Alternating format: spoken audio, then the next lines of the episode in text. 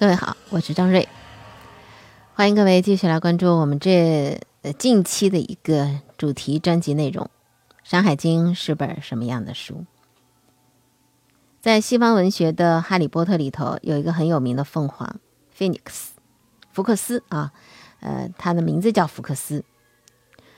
这书里头描写的福克斯，它是霍格沃茨校长邓布利多的一个宠物鸟，毛颜色是鲜红的。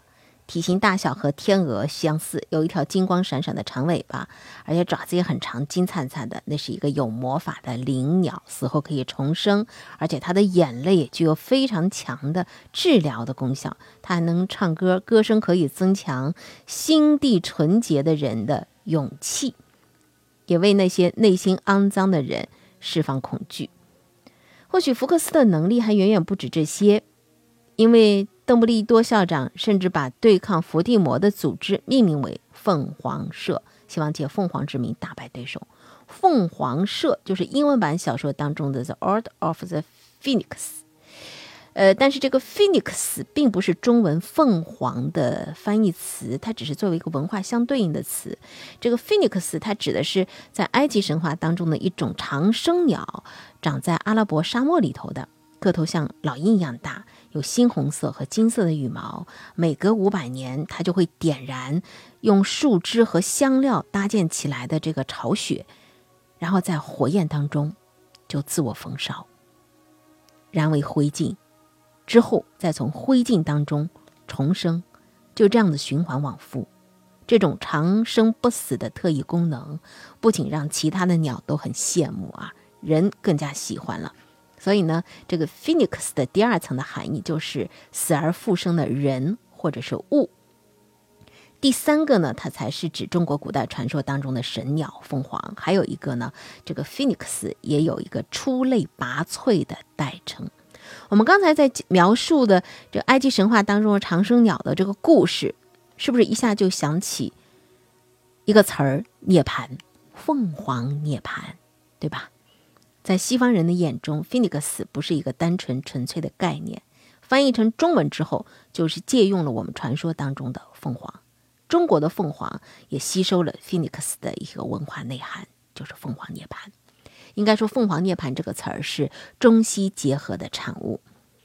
我看到过一幅嗯现代人画的一个动漫的作品，手绘的作品《凤凰涅槃》。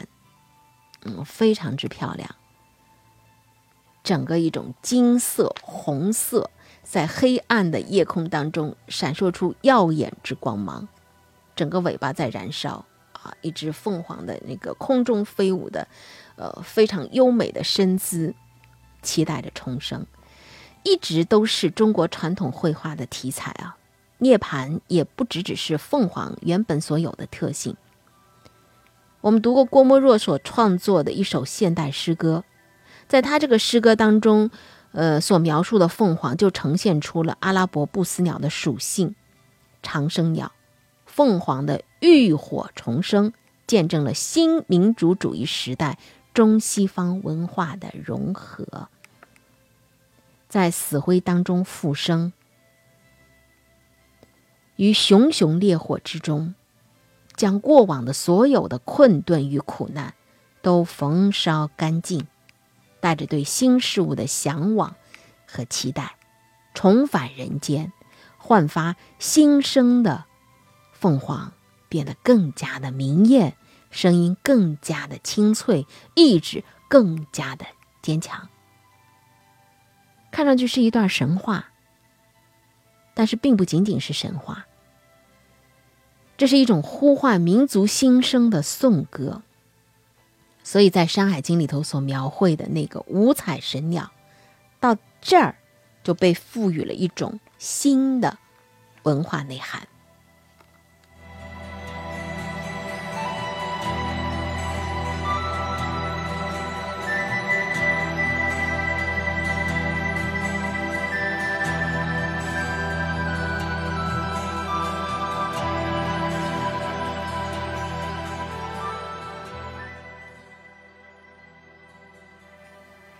山海经》到底是本什么书？越说到后来，越觉得它不仅仅是一本神奇的记忆着奇兽、呃怪物的书，它还真是有一个时代的印证啊，有一些文化内涵的演变。在《山海经》的《北山经》当中，还有这样的记载记录。龙侯山下水淙淙，不生草木生金玉。河中住着半人鱼，生如婴儿有四足。吃了它，鱼吃之极皆可愈。《山海经》开创了中国古代文学传说当中的人鱼形象的先河啊！我们看到清代的彩绘本《山海经图》当中。画着一条人鱼的形象，手里呢还捏着一个圆形的，不知道是呃夜明珠呢，还是所讲的河中的那些金玉，趴在水面之上的一块岩石之上，它的鱼尾耷拉在岩边儿，好像远处的水里头波涛当中还有一个鱼形的尾巴，不知道是不是它的同伴，趴在岩石上的这个形状，人胳膊。人头有人发，除了它的尾巴是鱼尾巴，让人想起安徒生的童话《美人鱼》了，是吧？不过这个形象我们看到的是一位，呃，这个呃男性的雄性的表现。中国古代的人鱼形象是百变的，身份也是很扑朔迷离的，一会儿是神，一会儿是人，时而又会像妖，这种波诡云谲的变形记。那当然还得从《山海经》说起啊。说《山海经》里头所描述的人鱼的故事和形象之前，我们先来说一个文物。唐宋时期经常看到的一个镇墓兽，在南京的南京博物院里头，你就可以看到这样的一个形象。它整个身子是鱼，但这个头是人头，半人半鱼的这个形状。那么。陶制的这一件人首鱼身俑是出土于江苏南京的南唐的墓葬的，在唐宋时期是经常看到的。它的这种很诡异的造型，跟天王俑、生肖俑那些寻常的镇墓之物是完全不同的。它们呢长着人头，性别还会有男女之分，脖子之下都是惟妙惟肖的鱼的身子，像神又有点像妖。有陶制的，也有木雕的，分布范围也特别广。北边像河北、山西这些地方都有出土过，南边到江苏、江西、四川这些地方。而有意思的是，各个地方出土的这个人鱼俑的鱼身品种也是各有不同的。比如说，在扬州五代的浔阳公主墓所出土的，好像是白鱼；江西的彭泽宋墓出土的，好像是桂鱼。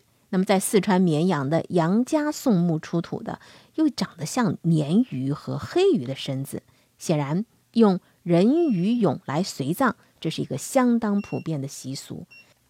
只不过呢，我们好像看到了一个什么样的情形啊？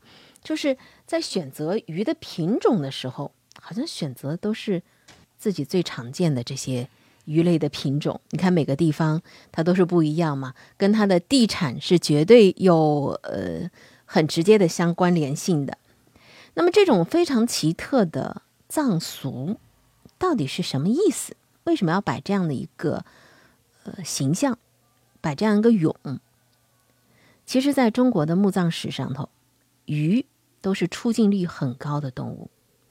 浙江的良渚文化离现在大概有四五千年，它这个墓葬当中就曾经出土过一些栩栩如生的。精雕细琢的玉鱼，就是玉做的。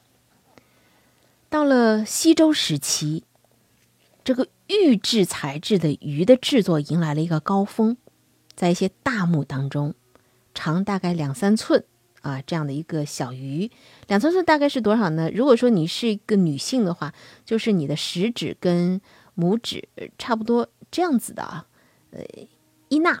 啊，这样的一个长度，这样的小鱼，这种小鱼都放在哪儿呢？它是成群的，不是一个两个的，分散在棺椁的四周。你可以感觉好像就像这个墓主人置身于水下世界一样，身边都是游动的小玉鱼，鱼还跟着那些呃有鳞甲的，像乌龟啊、蛇这些动物一起，通常都被当作是长生不死或者是死而复生的一种象征。那么在产卵、蜕皮、冬眠这个过程当中，表现出是生命的旺盛和永续。所以在西周墓葬当中的玉鱼，它的含义是什么呢？就护佑墓主人的生命气息延绵不绝、长生不老。这是不是人类最原始的、最永恒的追求呢？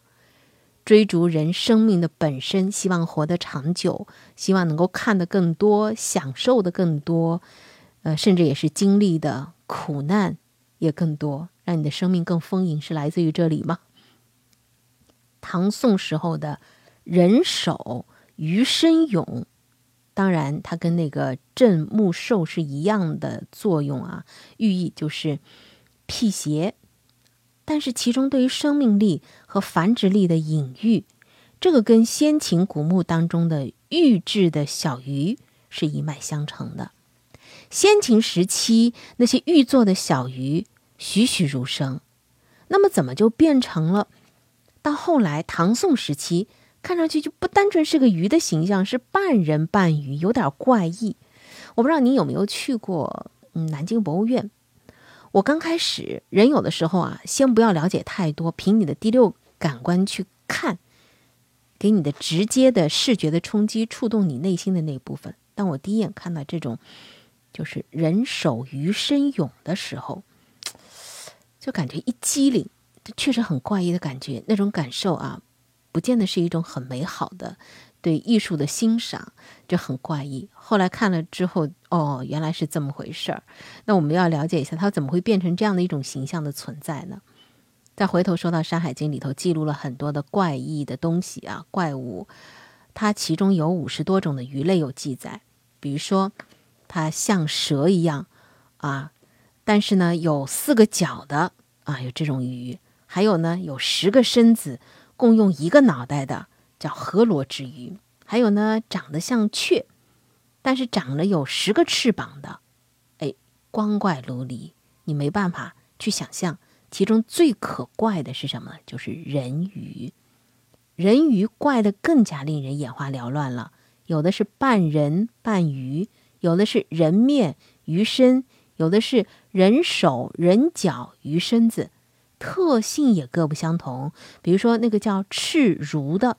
它能入药，据说吃了可以不长疥疮；灵鱼能够潜入大海，还有护人能够乘着云雨上下于天。最神奇的是鱼妇，就是妇妇人的妇，妇女的妇啊。这里头的记载呢非常费解的文字，这文字我就不念了。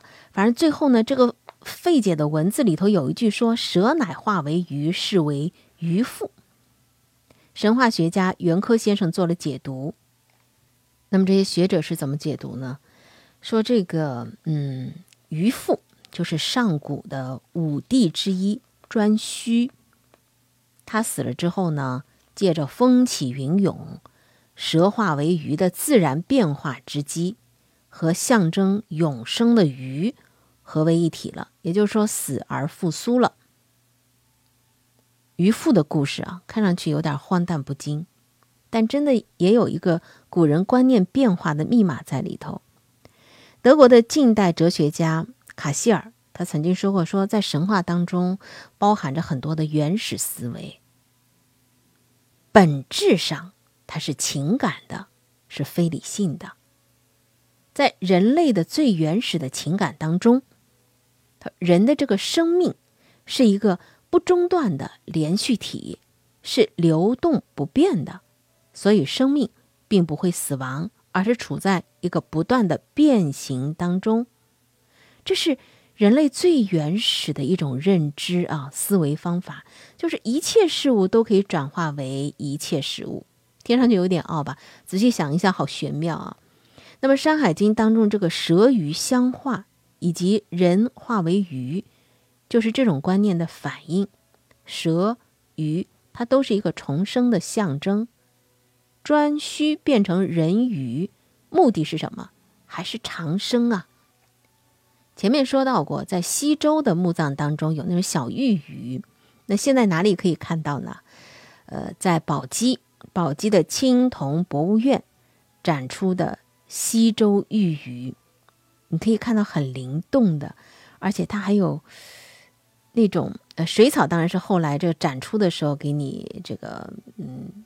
就是弄上去的啊，呃，展览给你做的一个展展板展图，但那些小鱼很有意思，很灵动，呃，旁边还有画上这个小鱼泡泡的，栩栩如生。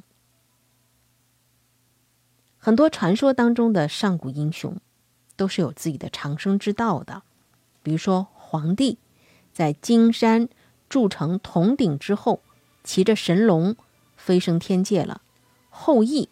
住地饶射落九日之后，从这个西王母的地方得到了不死灵药，还有不少的变成鱼，那就是一些英雄的共用的长生之道了。四川省社科院的徐南洲等学者，他们觉得《山海经》当中的这个鱼腹，其实就是古蜀王鱼凫。凫就是上面一个鸟字头，下面一个几何的几啊，这个另外一个写法，嗯，也就是说这个鱼凫最终变成了鱼，就神话不死了。这个成书时间略微晚于《山海经》的，叫《淮南子》。